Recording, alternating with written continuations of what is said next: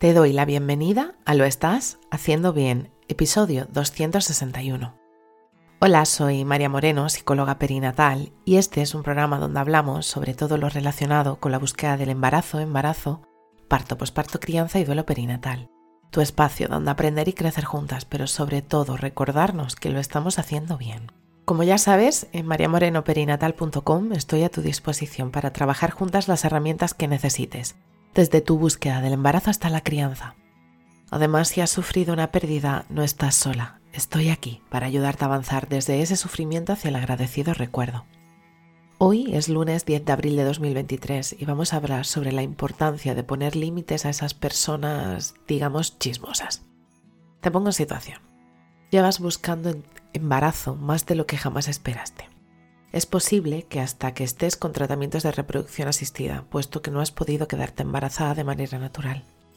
Y tienes a la típica, inserta aquí lo que corresponda, vecina, amiga de tu madre, persona de la calle que te ha visto durante mucho tiempo y se cree que tiene mm, cercanía contigo, que viene a preguntarte sobre cuándo te vas a quedar preñada, sobre si no ha venido todavía la cigüeña, eh, que es posible que se te pase el arroz, que si fulanita de tal ya está embarazada y tú a qué estás esperando.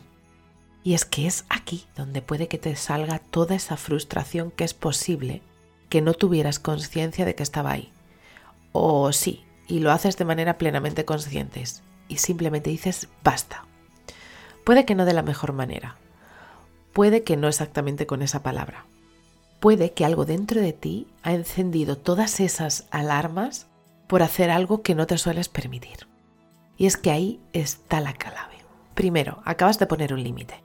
Puede que no como querías o esperabas, pero te has escuchado. Vale, y ahora te pregunto, ¿cuándo fue la última vez que realmente te escuchaste? ¿Cuándo fue la última vez que lo hiciste? Y la siguiente pregunta que te hago es, ¿eras consciente de que esa frustración estaba ahí? Te cuento algo sobre la frustración. Surge de manera inmediata, cuando no cubrimos nuestras necesidades y la manera de presentarse suele tener dos patas. Hacia el exterior, con gritos, enfado, dando golpes en algún objeto, malas formas o similar, hacia personas o hacia el interior. El látigo que nos soltamos y nos sirve para fustigarnos de la manera correcta y con comillas, porque es que como que siempre estamos buscando la aguja en un pajar para poder fustigarnos. Depresión, llantos, repetirnos internamente lo mala que eres o similar.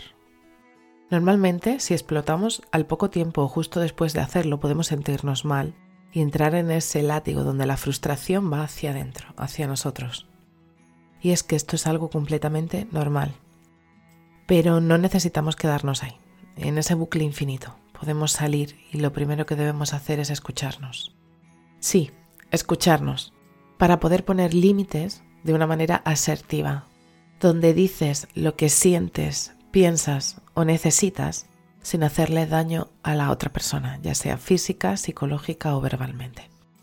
Recuerda que puedo acompañarte a trabajar juntas esa frustración que hay veces que te limita en tu interacción con tu entorno y puede que te limite mucho a la hora de avanzar. Tranquila, es completamente normal sentirse rara si comienzas a poner límites si nunca lo has hecho. Así que si estás en ese momento en el que te gustaría poner límites, sobre todo al chismorreo, te abrazo fuerte, no estás sola.